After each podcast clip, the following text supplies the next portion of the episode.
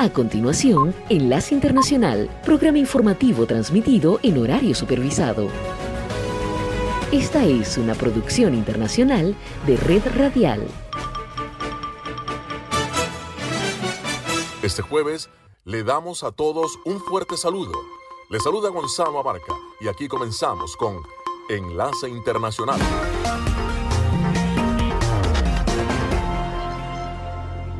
Damos la bienvenida a todos aquellos oyentes de Enlace Internacional. En esta franja nocturna estamos hablando de noticias internacionales, algunas entrevistas y un poco de música.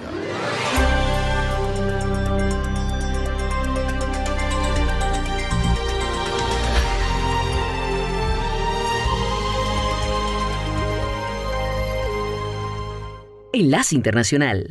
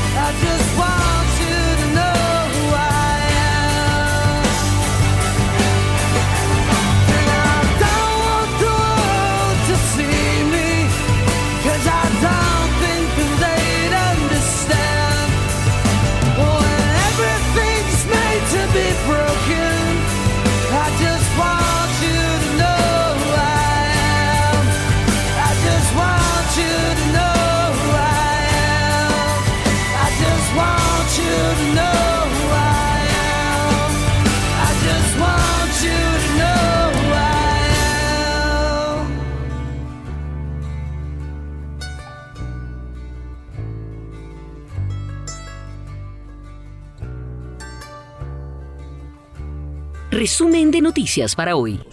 El Consejo de Seguridad de la ONU analiza este jueves en Nueva York la implementación de los acuerdos de Minsk sobre Ucrania, mientras continúa la tensión por las noticias contradictorias sobre un posible repliegue ruso que Estados Unidos niega.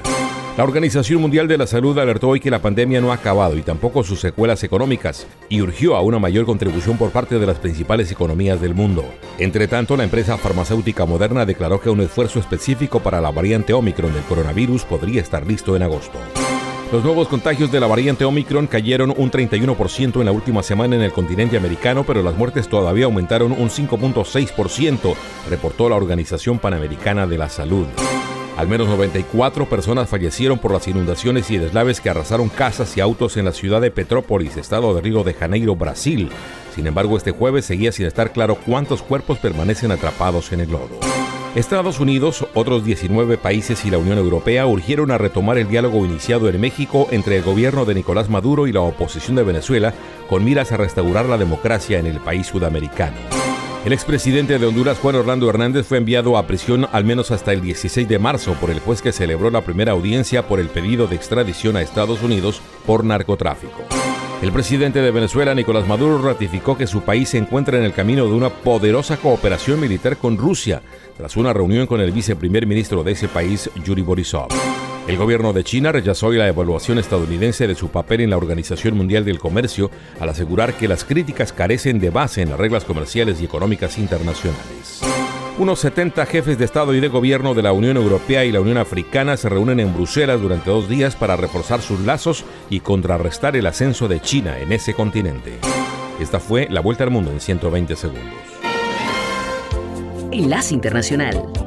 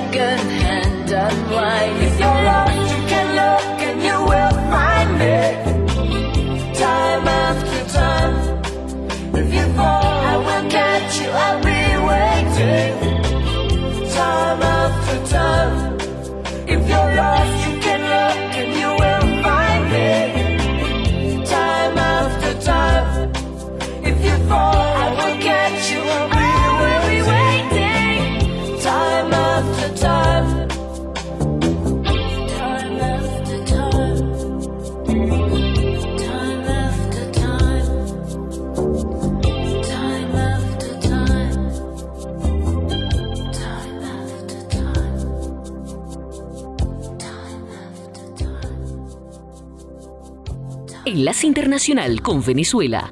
En reunión de la Comisión de Alto Nivel realizada entre Rusia y Venezuela en la sede de Petróleos de Venezuela en Caracas, a fin de estrechar lazos de cooperación, el ministro del Petróleo y presidente de PDVSA, Tarek El Aizami, indicó que entre las cosas nuevas que unen las relaciones entre ambas naciones está el establecimiento directo de un vuelo Caracas-Moscú al tiempo que expresó en nombre de nuestro país y de la administración del presidente Nicolás Maduro el apoyo irrestricto al presidente Vladimir Putin y a Rusia.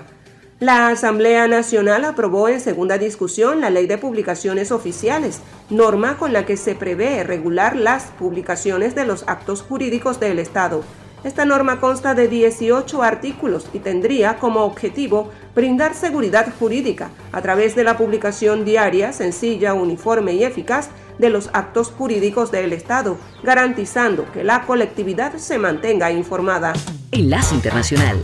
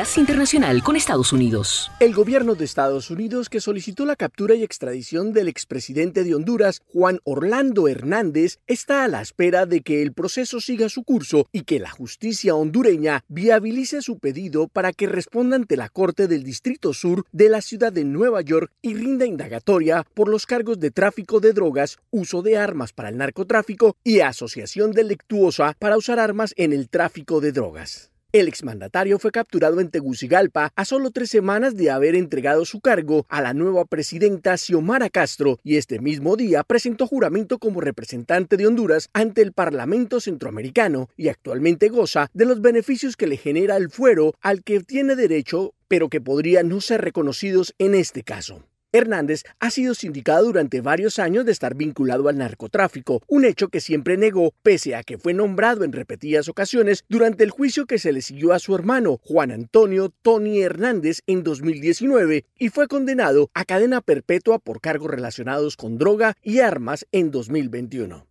En aquel momento, los fiscales federales de Nueva York sindicaron al exmandatario de Honduras como conspirador en un caso de narcotráfico y las autoridades aseguraron que buena parte de sus campañas políticas fueron financiadas con dineros generados a partir de negocios ilícitos. Durante su gobierno, Hernández gozó de buena relación con el expresidente Donald Trump. Sin embargo, con la llegada de Joe Biden al poder, la situación cambió radicalmente y fue señalado como uno de los principales artífices de la corrupción centroamericana. Héctor Contreras, Washington.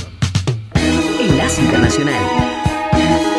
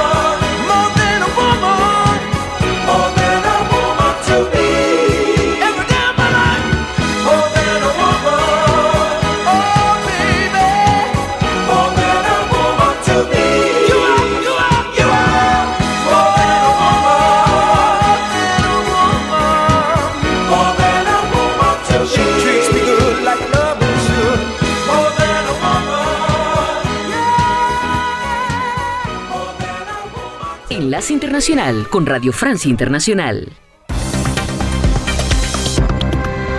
Andreina Flores.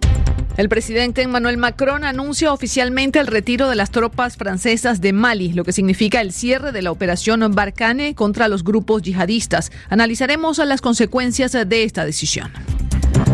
La crisis entre Rusia y Ucrania sigue generando contradicciones. Moscú anuncia una retirada militar en la frontera con Ucrania, mientras la OTAN y Estados Unidos acusan a Rusia de desplegar aún más tropas en la misma región. En Brasil ya se cuentan 94 fallecidos a causa de las lluvias torrenciales en Petrópolis, cerca de Río de Janeiro. Se contabilizan más de 300 deslizamientos de tierra y las imágenes se muestran una verdadera tragedia humana. Gracias por escucharnos en América Latina y en el mundo. Bienvenidos. Esto es Radio Francia Internacional. Comenzamos en Francia. El presidente Emmanuel Macron anunció oficialmente el retiro de las tropas francesas y de sus aliados de Mali, lo que significa el cierre de la operación Barjanes contra los grupos yihadistas. Según Francia, Canadá y sus países aliados en la región africana del Sahel, las condiciones políticas, operativas y jurídicas ya no están dadas para mantener esa presencia militar. Aida Palau nos explica la situación. No se dan las condiciones políticas, ni operativas, ni jurídicas para que el ejército francés siga en Mali luchando contra el terrorismo. Así lo estima Emmanuel Macron, que anuncia una retirada coordinada del país africano que durará medio año después de meses de crisis entre París y Bamako que se cristalizaron con la expulsión del embajador francés a principios de año. Mali estaba en el centro del dispositivo francés desde 2013, primero con la misión Serval y luego con Barkhane para luchar contra grupos armados vinculados a los yihadistas de Al-Qaeda y el grupo Estado Islámico en el Sahel. Emmanuel Macron. No podemos quedarnos apoyando militarmente a autoridades de facto con las que no compartimos ni la estrategia ni los objetivos ocultos. Esta es la situación en la que nos encontramos hoy en Malí. La lucha contra el terrorismo no lo puede justificar todo. No se puede transformar en una estrategia para quedarse indefinidamente en el poder. No puede justificar una escalada de violencia con el recurso a mercenarios que cometen abusos como ya lo vimos en República Centroafricana y cuyo ejercicio de la fuerza no está enmarcada en ninguna convención ni ninguna regla. Macron se refería a la empresa rusa de mercenarios Warner, socio de Mali en la lucha contra el terrorismo, pero Macron les acusa de estar ahí para proteger los intereses económicos y la permanencia en el poder de la Junta Militar Maliense. Recordemos que hubo dos golpes de Estado en el país, uno en 2020 y otro en 2021. Gracias, Aida. Y hablemos de la crisis entre Rusia y Ucrania, que sigue generando contradicciones a nivel mundial. Moscú anunció esta mañana que continuaba su retirada militar de Crimea, península ucraniana anexada a Rusia en 2014. Sin embargo, tanto la OTAN como Estados Unidos no creen en ese retiro. Al contrario, acusan a Rusia de desplegar aún más tropas en la frontera con Ucrania. De hecho, el secretario de Estado norteamericano, Anthony Blinken, afirma que Rusia ha enviado 7.000 soldados más a la zona. Lo escuchamos. Uh, Estamos profundamente preocupados de que Rusia pueda tomar medidas contra Ucrania esta misma semana. Todo lo que estamos viendo en términos de despliegue de fuerzas rusas alrededor de Ucrania nos lleva a esa conclusión. Rusia, en lugar de reducir la escalada, ha estado poniendo más y más fuerzas y eso nos preocupa profundamente. El camino a la diplomacia sigue abierto. Estamos haciendo todo lo posible para convencer a Rusia de que debe tomar el el camino diplomático, el camino del diálogo para resolver pacíficamente cualquier diferencia que exista. Pero si continúa la agresión, estamos totalmente preparados para ello en estrecha coordinación con todos los aliados y socios europeos.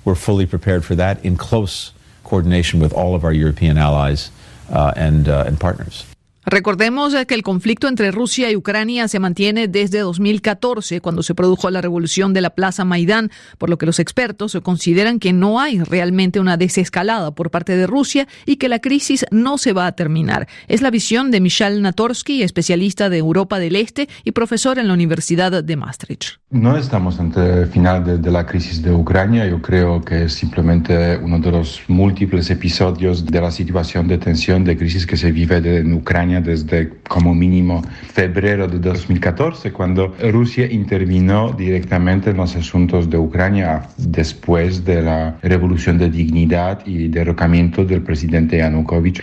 Entonces, eh, desde esta perspectiva de, de, de crisis que vivimos desde hace ya ocho años, la situación actual Obviamente fue muy eh, preocupante porque parecía que estamos en la antesala de algún tipo mm, de conflicto bélico militar a gran escala. Eso hasta ahora no ha ocurrido, pero obviamente estamos cada día observando las eh, maniobras que caracterizan lo que denominamos actualmente la guerra híbrida. Es decir, es situación que no comporta un uso de fuerza abierto, pero a la vez no es, es, la situación donde se percibe eh, los actos hostiles contra otro país. Y en ese sentido pudimos ver eh, ayer el ataque, ciberataque contra el Ministerio de Defensa ucraniano y contra dos bancos ucranianos.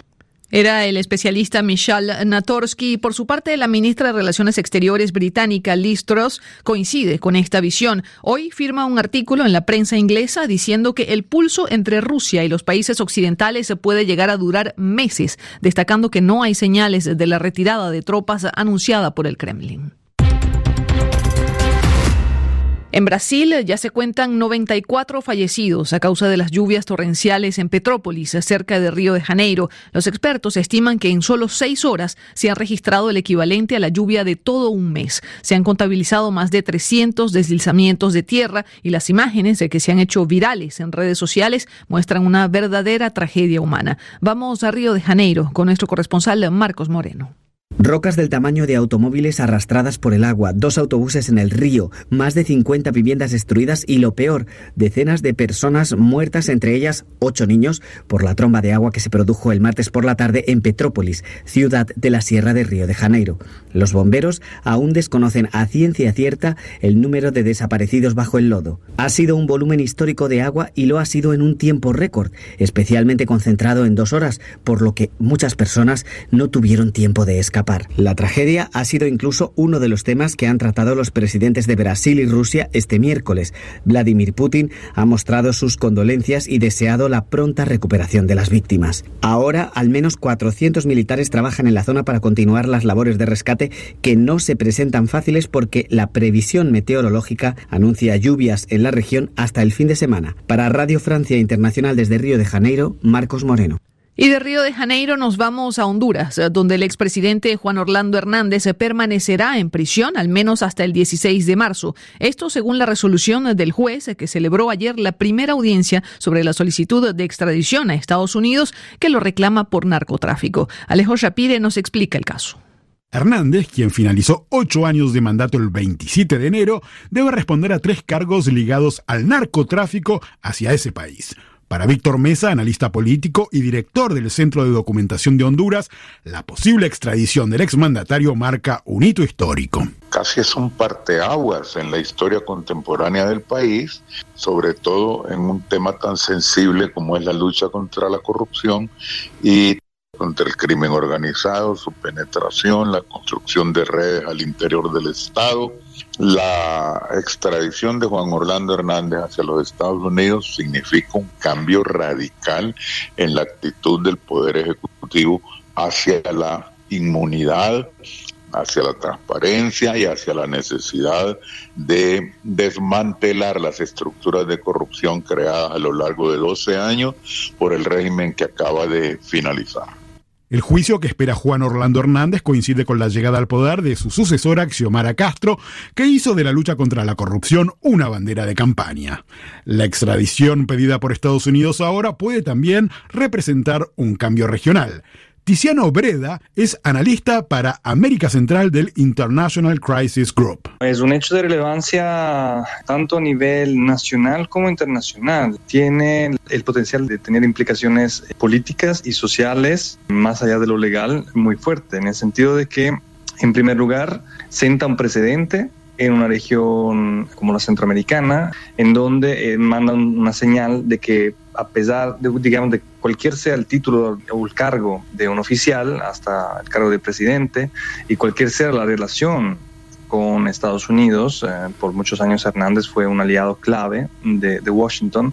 Se recolecta suficiente evidencia para cómo acusarlo de eh, haber cometido crímenes relacionados con el narcotráfico, pues eh, hay disposición de parte de Estados Unidos de que se llegue a judicializar este tipo de prácticas. Entonces que nadie está inmune de este tipo de judicialización. Ahora le toca a la justicia hondureña resolver si da luz verde a la extradición, proceso que suele durar menos de cuatro meses. Entre tanto, el juez resolvió el miércoles mantener detenido al expresidente Hernández hasta el 16 de marzo para, dijo, garantizar su presencia en la segunda audiencia. Gracias, Alejo Shapire. Y en la vecina Nicaragua, el periodista Miguel Mendoza fue condenado a nueve años de prisión, acusado de conspiración contra la integridad del país en uno de los juicios o contra opositores al gobierno de Daniel Ortega. Mendoza es periodista deportivo y había denunciado que francotiradores, bajo las órdenes de Ortega, habrían disparado contra manifestantes durante las protestas de 2018. No es el único condenado. Este miércoles también fue sentenciada la opositora Nidia Barbosa a nueve años de prisión y el martes, la presidenta del movimiento Unamos de la disidencia sandinista, Suyen Barahona, recibió también una condena de ocho años de prisión. México promete reforzar la seguridad en el envío y la comercialización de aguacates a Estados Unidos, suspendidos desde el pasado fin de semana por el Departamento de Agricultura de Estados Unidos, que argumenta que la integridad de su personal está comprometida. Paula Estañol está en nuestros estudios y nos explica de qué se trata. Si Andreina, el gobierno mexicano, como lo decía, se reiteró este miércoles su compromiso por garantizar la seguridad del envío y comercialización de los aguacates a Estados Unidos.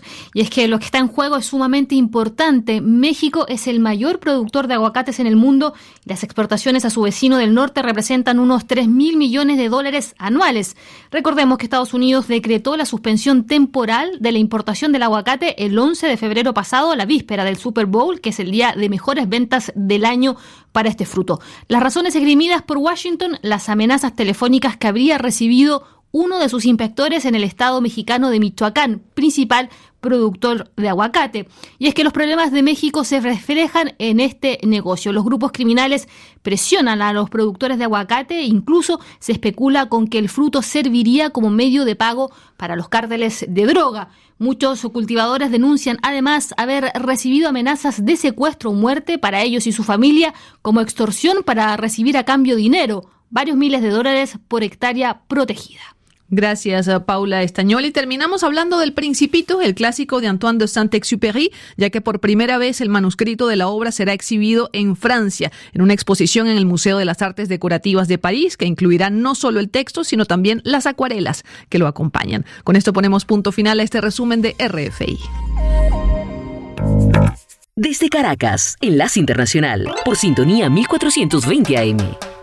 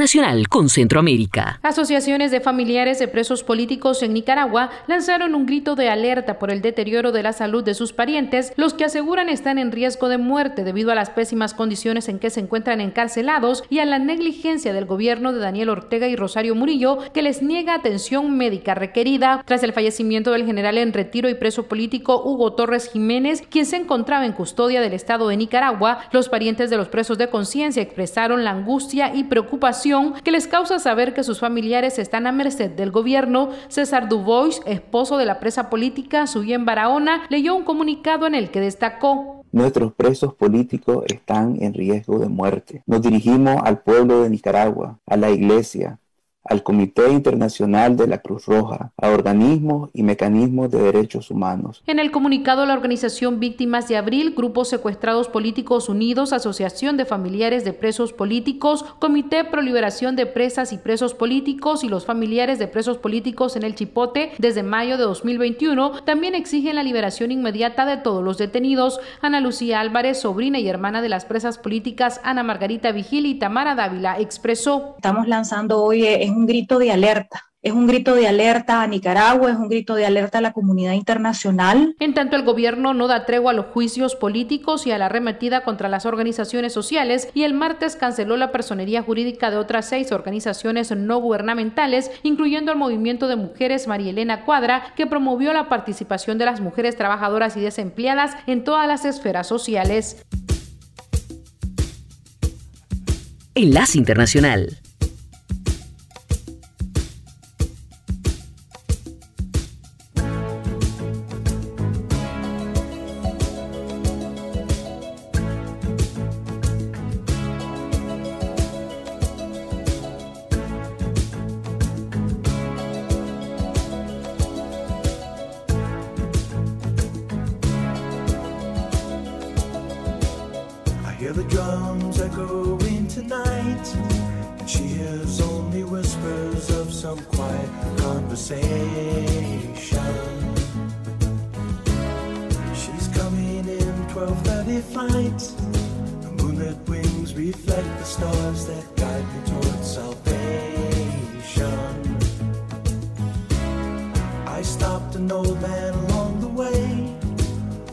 find some old forgotten words or ancient melodies. He turned to me as if to say,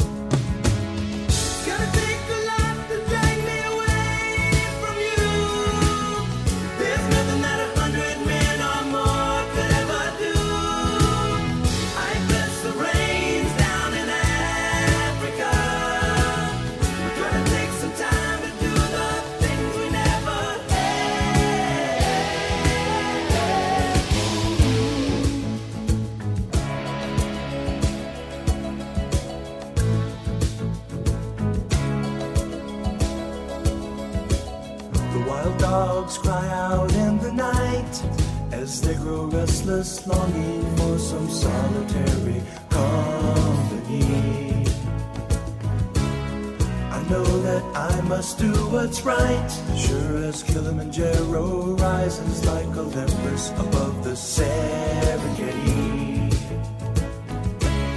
I seek to cure what's deep inside, frightened of this thing that I've become.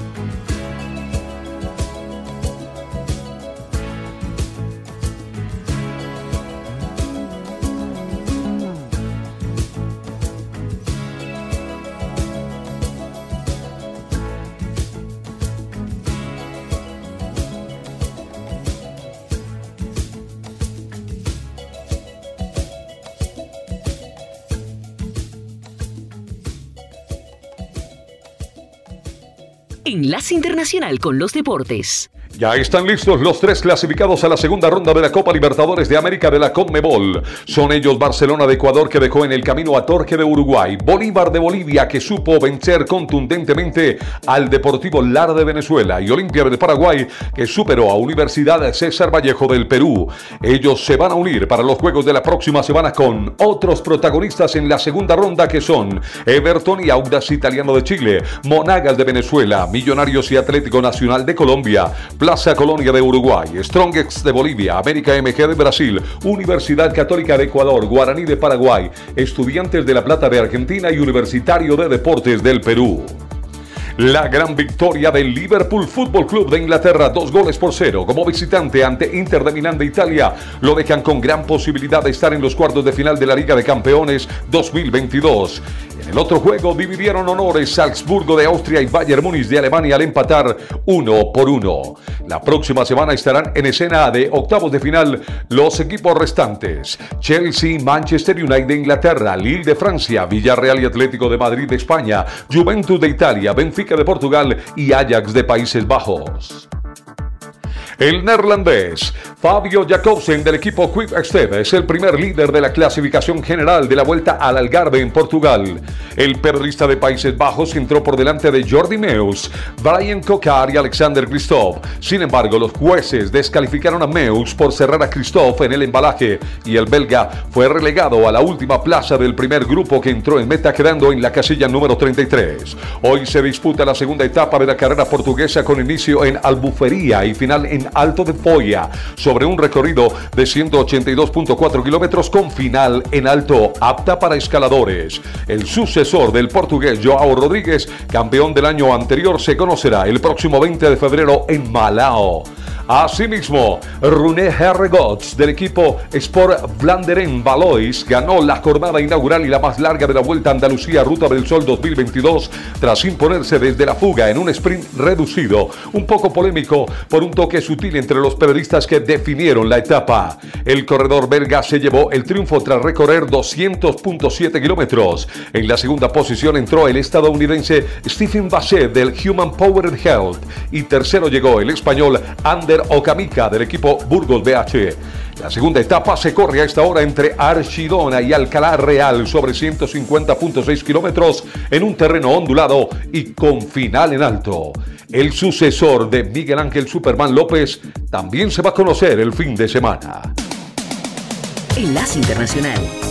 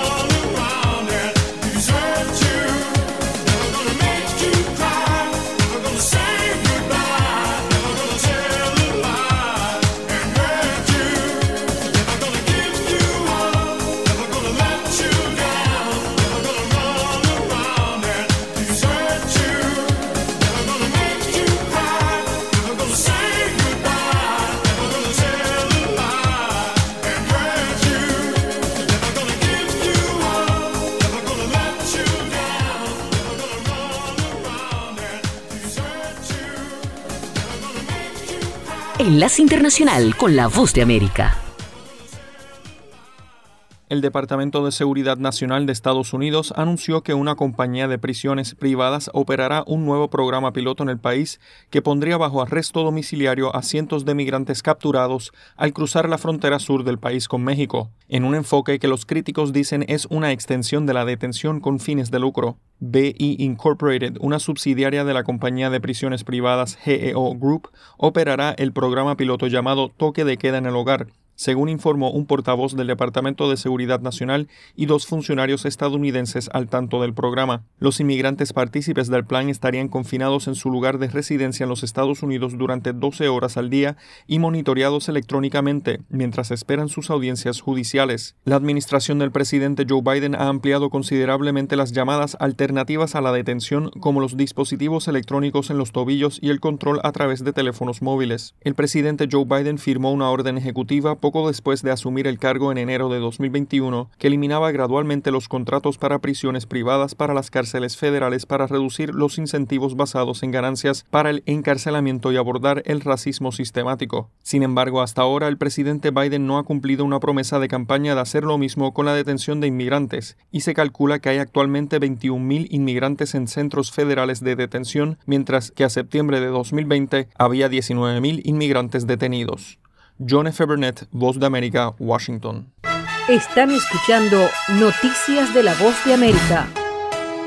El recrudecimiento del conflicto armado en Colombia causó un fuerte incremento del desplazamiento forzado en el 2021, según el reporte de la Oficina para la Coordinación de Asuntos Humanitarios de la ONU, que reveló que la cifra superó en un 181% los datos del 2020. Carlos Camargo, defensor del pueblo de Colombia, reclamó del gobierno nacional una urgente atención a la problemática que afecta a amplias regiones como la costa pacífica y la zona de frontera con Venezuela. Esta crisis humanitaria de grandes proporciones merece la atención inmediata de todas las entidades del Estado. Son personas, familias, que son desarraigadas de sus hogares y de sus tierras por miedo a las amenazas y a las acciones criminales de los violentos. Por su parte, Marco Romero, director de la consultoría para los Derechos Humanos y el Desplazamiento, CODES, indicó que en lo corrido de este año la entidad ya tiene un reporte de más de 8.000 casos, lo que obliga al Estado a hacer frente a la situación con menos pie de fuerza militar y más presencia institucional. El Estado tiene que ganar el terreno a los grupos armados, pero no con más arbitrariedad, sino fundamentalmente como una posibilidad de llevar garantías a esos territorios, llevar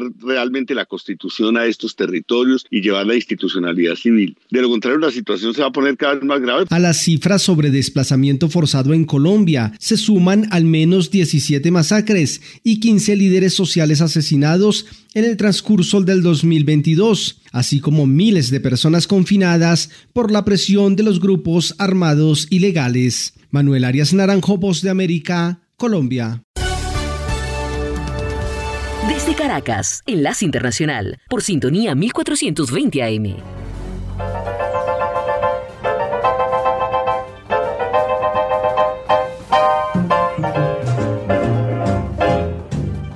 ...17 de febrero 1933... ...en los Estados Unidos se publica por primera vez la revista Newsweek. Fundada por Thomas J.C. Martin... Newsweek es una revista con aparición semanal se publica en Nueva York y tiene 22 oficinas, 9 en los Estados Unidos y en Pekín, Sao Paulo, Río de Janeiro, Buenos Aires, Ciudad del Cabo, Frankfurt, Hong Kong, Jerusalén, Londres, Ciudad de México, Moscú, París, Tokio y Varsovia. Están escuchando Un Minuto para la Historia. Hasta el 2003 se calculaba que tenía una distribución mundial de más de 4 millones de ejemplares. Les acompañó Julio César Sepúlveda.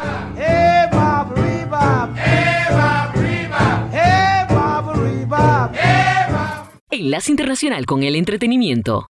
Un 17 de febrero del año de 1976, la agrupación The Eagles publica su colección de grandes éxitos 1971-1975, una recopilación de sus cuatro primeros álbums. Su disco siguiente fue Hotel California. Esa compilación de éxitos es el disco más vendido en la historia en Estados Unidos. Se han vendido cerca de 22 millones de copias, superando inclusive al álbum Thriller de Michael Jackson. Sintonía 1420 AM está presentando Enlace Internacional.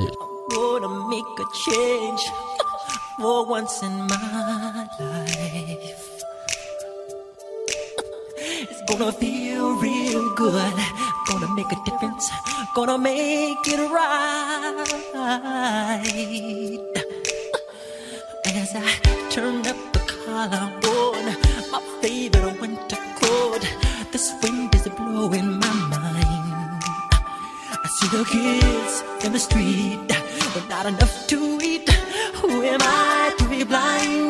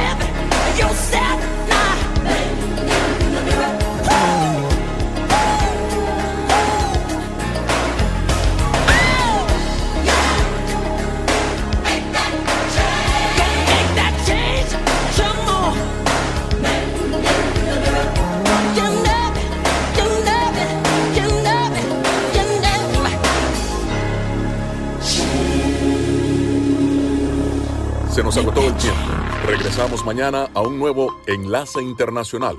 Gracias por su sintonía.